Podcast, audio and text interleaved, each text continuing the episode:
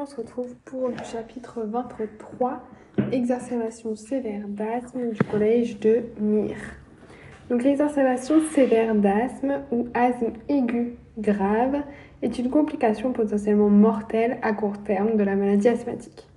Sa définition n'est pas consensuelle, on retiendra simplement qu'un asthme aigu grave est une exacerbation sévère d'asthme, c'est-à-dire une obstruction bronchique majeure résultant à la fois d'un épaississement inflammatoire de l'épithélium au détriment de la lumière bronchique, d'où une réduction de son calibre, et d'une constriction de la bronche résultant de la contraction du muscle lisse bronchique, responsable d'un syndrome obstructif sévère mettant en jeu le pronostic vital et nécessitant une prise en charge urgente.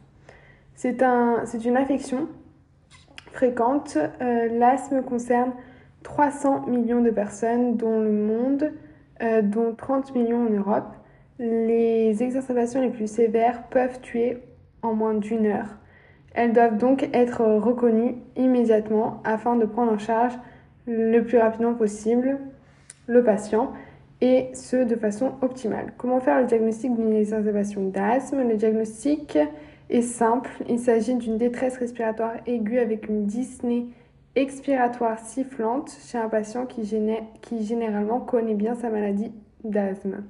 Le diagnostic doit être fait dans un laps de temps très court. Le motif de consultation le plus fréquent est une dyspnée d'intensité variable. Les principaux éléments cliniques caractéristiques de l'exacerbation sévère d'asthme sont les suivants. Anamnèse, donc déjà l'antécédent d'asthme, il faudra, comme dans toute euh, situation de détresse respiratoire aiguë, s'enquérir rapidement des antécédents respiratoires du patient. Le diagnostic d'asthme aigu grave est généralement aisé car survenant chez des patients euh, connaissant leur maladie. On recherchera les facteurs suivants associés à un risque de mortalité et d'admission en réanimation, donc antécédents d'hospitalisation en réanimation ou de ventilation artificielle, consommation récente de corticoïdes oraux, Consommation importante et croissante d'agonistes bêta-2 adrénergiques inhalés de courte durée d'action. Examen clinique respiratoire, donc signe de détresse respiratoire aiguë, non spécifique à l'exacerbation sévère d'asthme. Tirage des muscles intercostaux, des muscles sternocleido-mastoïdiens. La présence d'un balancement thoraco-abdominal et un signe de gravité extrême, signant l'épuisement diaphragmatique. Une tachypnée euh, supérieure à 30 cycles par minute, la présence d'une bradypnée ou d'une pause respiratoire euh, sont un signe de gravité extrême témoignant de l'épuisement du patient et précédant l'arrêt respiratoire. Une cyanose peut également être présente en cas d'hypoxémie. Euh, parole, il est elle est difficile, donc la parole elle est difficile, le patient ne pouvant généralement prononcer que quelques mots, l'incapacité de parler est un signe de gravité. Donc on a vu signe de gravité, détresse respiratoire, tirage des muscles intercostaux, tachypnée, la présence d'une bradypnée euh, ou d'une pause respiratoire, c'est euh, une gravité extrême. Euh, cyanose peut également être présente en cas d'hypoxémie. il est donc la parole, elle est difficile, le patient ne pouvant généralement prononcer que quelques mots, l'incapacité de parler est un signe de gravité. Auscultation, l'asthme provoque une obstruction bronchique responsable de sibilants entendus à l'expiration. Ils sont particulièrement bruyants dans l'asthme aigu grave, pouvant parfois être entendus sans stéthoscope. La présence de silence auscultatoire est un critère de gravité extrême, signe d'un arrêt respiratoire imminent. À noter que la réalisation d'une mesure du débit expiratoire de pointe n'est pas recommandé dans l'asthme aigu grave, la mesure pouvant être mal tolérée. Donc neurologique, euh, les patients sont volontiers agités, penchés en avant sur le bord du lit avec une sensation de mort imminente. L'apparition d'une confusion et d'une somnolence sont les signes de gravité extrême. Euh, cardiovasculaire, tachycardie généralement supérieure à 120 battements par minute, une, bradycardie d'un critère de gravité, signe d'hypoperfusion périphérique, froideur des extrémités, marbrure et potentiel artérielle sont des signes de gravité. Chez les patients sans antécédents d'asthme connu, il convient d'évoquer en premier lieu le diagnostic différentiel fréquent qui sont l'œdème aiguë pulmonaire et l'exacerbation de BPCO obstructive, en particulier chez les patients âgés non connus asthmatiques depuis leur enfance. La survenue d'une dyspnée avec sibilant n'est presque jamais liée à l'apparition tardive d'un asthme, mais plutôt en lien avec un diagnostic différentiel. Évaluation initiale de la gravité d'une crise d'asthme, prendre connaissance rapidement des antécédents d'asthme et des traitements en cours, des signes de détresse respiratoire aiguë et d'autres défaillances d'organes, rechercher le plus rapidement possible les signes de gravité et euh, des facteurs de risque de mortalité. Donc rechercher le plus rapidement possible les signes de gravité et les facteurs de risque de mortalité, antécédents d'hospitalisation et de ventilation mécanique pour asthme, traitement par corticothérapie péros, consommation constante d'agonistes bêta-2 adrénergiques, âge supérieur à 70 ans, confusion, somnolence, paroles difficiles ou impossibles, marbrure et potentiel artérielle, fréquence respiratoire supérieure à 30 cycles par minute, argument en faveur d'une pneumonie infectieuse.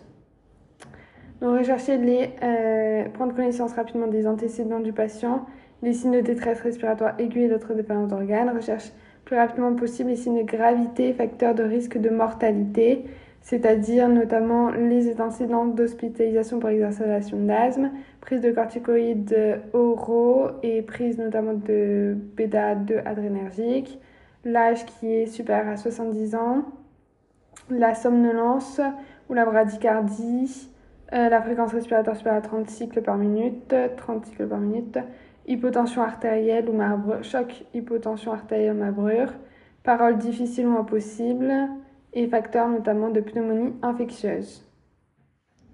Les signes de gravité extrême comme l'épuisement respiratoire, bradypnée, bradycardie, silence auscultatoire, coma doivent se faire poser la question d'une indication d'une intubation immédiate.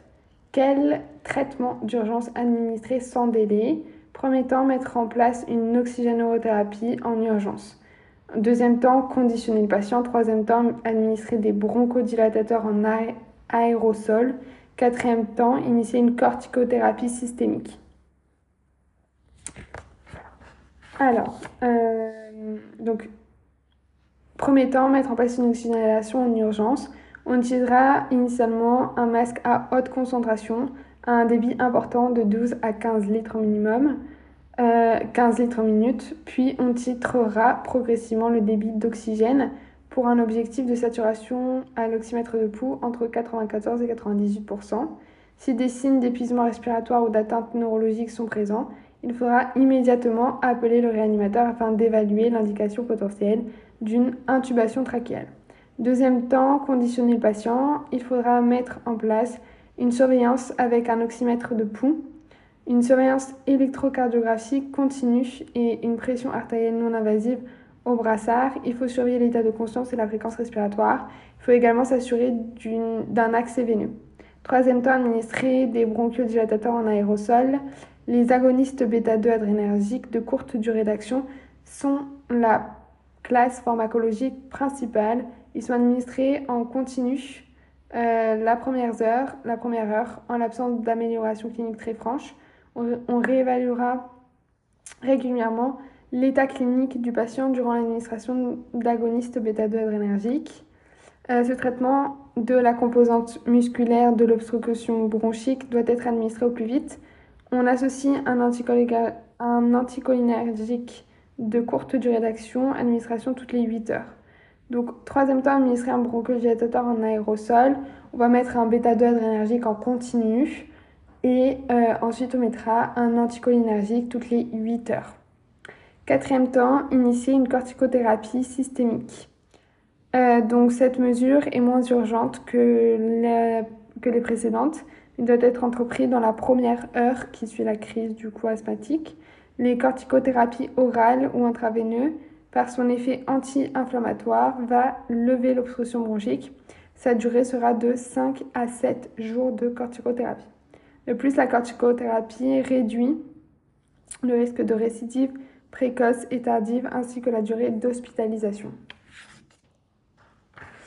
Donc, indispensable de la prise en charge de l'exacerbation d'asthme, mettre en place une oxygénothérapie, mettre en place une surveillance cardiovasculaire, D'éviter au plus vite les aérosols bronchiodilatateurs, donc les bêta-2 euh, mimétiques, euh, associés à des anticholinergiques toutes les 8 heures, et mettre en place notamment euh, une corticothérapie systémique péros par voie orale pendant 5 à 7 jours. Mais ça, c'est un peu plus tardif, c'est-à-dire au cours de la. Première heure. Quel examen complémentaire demander en urgence? On va demander une gazométrie, gaz du sang, et euh, notamment une radiographie de, de face. Puisqu'on sait que le patient est asthmatique, on va faire moins de recherches que dans la BPC ou la BPC, on a eu gaz du sang, radiographie du thorax, ECG euh, et microbiologie. Là, on va se limiter à la gaz du sang et euh, radiographie du thorax. Donc, en cas de doute diagnostic et de non-réponse au traitement, il faut réaliser une mesure de, des gaz du sang et une radiographie du thorax. Ces examens permettent d'orienter vers un éventuel diagnostic différentiel, un facteur déclenchant de la crise éventuellement préciser sa gravité. Les gaz du sang artériel, ils n'ont d'intérêt qu'en l'absence de réponse du traitement initial. Leur interprétation peut s'effectuer en deux temps. Chercher une hypoxémie, évaluer sa profondeur. Hypoxémie, c'est inférieur à 80 mmHg ou FI sur PaO2, FiO2 sur PaO2 inférieur à 30, 300. La PaO2 normale se situe entre 80 et 100 mmHg et euh, soit un rapport de PaO2 sur FiO2 supérieur à 300 en air ambiant.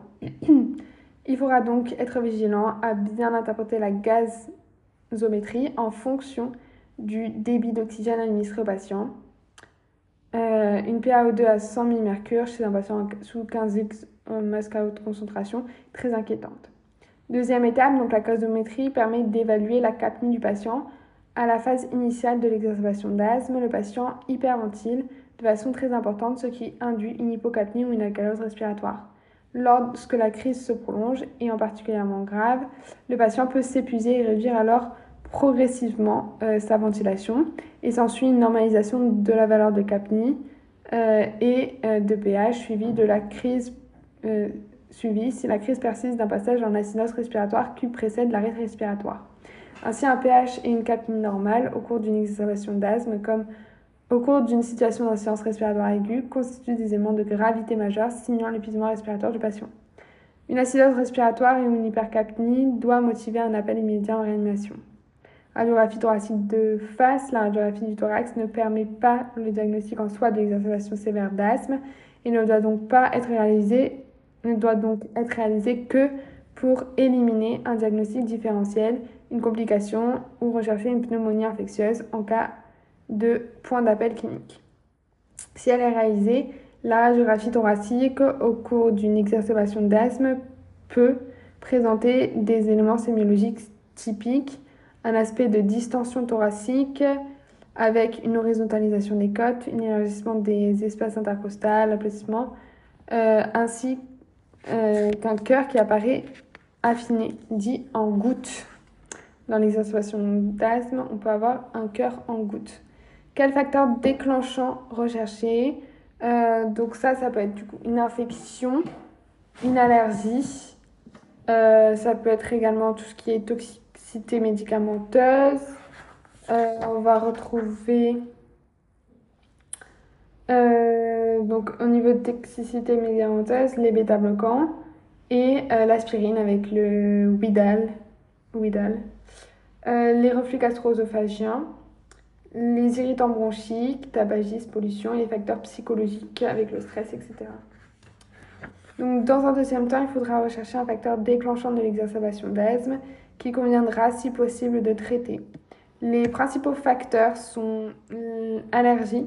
Il s'agit le plus souvent d'un pneumoallergène, par exemple le pollen, les acariens. Il faudra donc s'enquérir des antécédents allergiques du patient, de l'histoire récente et des euh, changements intervenus dans l'environnement du patient. Euh, les infections respiratoires, la plupart des infections respiratoires euh, responsables d'exacerbation d'asthme sont virales. La radiographie thoracique permet de suggérer le diagnostic d'une éventuelle pneumonie bactérienne, syndrome alvéolaire, condensation, motivant alors une antibiothérapie. Il n'y a pas d'indication à une antibiothérapie en l'absence de suspicion de pneumonie. Euh, présent de médicaments, notamment les bêta-bloquants, par leur action bloquante sur le récepteur bêta-2, favorise la bronchoconstriction, y compris en cas d'administration de collier euh, oculaire. Il faudra donc rechercher une prise récente et interrompre, contre-indiquer euh, ce traitement à l'avenir. Euh, les bêta-bloquants, les contre-indications, ça va être notamment l'asthme et exacerbation de PPCO très sévère, je crois. Asthme, BAV 2, 3. Euh, l'aspirine et euh, les anti-inflammatoires non stéroïdiens peuvent également être responsables des exacerbations d'asthme dans le cadre de syndrome de Widal qui associe polypose nasale, polype nasale, euh, allergie et allergie à l'aspirine et asthme du coup. Euh, dans le cadre de syndrome de Widal, associant la triade polypose rhinosinusienne, rhino, polypose rhinosinusienne, asthme souvent sévère et intolérance à l'aspirine.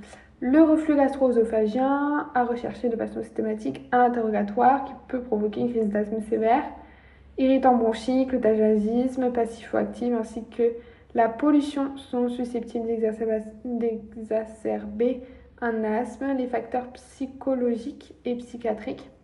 Les personnes anxieuses ainsi que les situations de stress, de par la perte de contrôle qu'elle engendre, peuvent exacerber un asthme. De la même façon, certaines maladies psychiatriques sont associées à un risque plus élevé d'exacerbation sévère d'asthme. Donc, on a vu allergie, infection, médicaments, donc bêta-bloquants et aspirine, reflux gastro-œsophagien, les polluants, le tabac, tout ce qui est toxique, et le stress ou psychologie ou psycho, psychogène. Donc, euh, point de vigilance, administrer de l'oxygène immédiat à débit élevé, entre 94 et 98% Ne pas retarder la mise en route des aérosols bronchodilatateurs, bêta-2 mimétiques. Associer toutes les 8 heures un anticholinergique. Dès le diagnostic évoqué, il faut les administrer. Ce sont eux qui permettront de lever rapidement la composante musculaire lisse de l'obstruction bronchique. Administrer des corticoïdes systémiques orales dans la première heure euh, pour poursuivre 5 à 7 jours. euh, considérer un pH et une 4000 normale comme un signe de gravité. Ne pas évoquer une exacerbation d'asthme face à une dyspnée sifflante du CLG s'il n'a jamais eu d'asthme de sa vie en premier lieu euh, évoquer le diagnostic différentiel qui sont l'œdème aigu du poumon et l'exacerbation de BPCO. Voilà, c'est terminé pour ce chapitre. Il était plutôt court, mais j'espère que ça vous a plu. N'hésitez pas à vous abonner et on se retrouve demain pour un nouveau chapitre. Et je vous dis à très bientôt.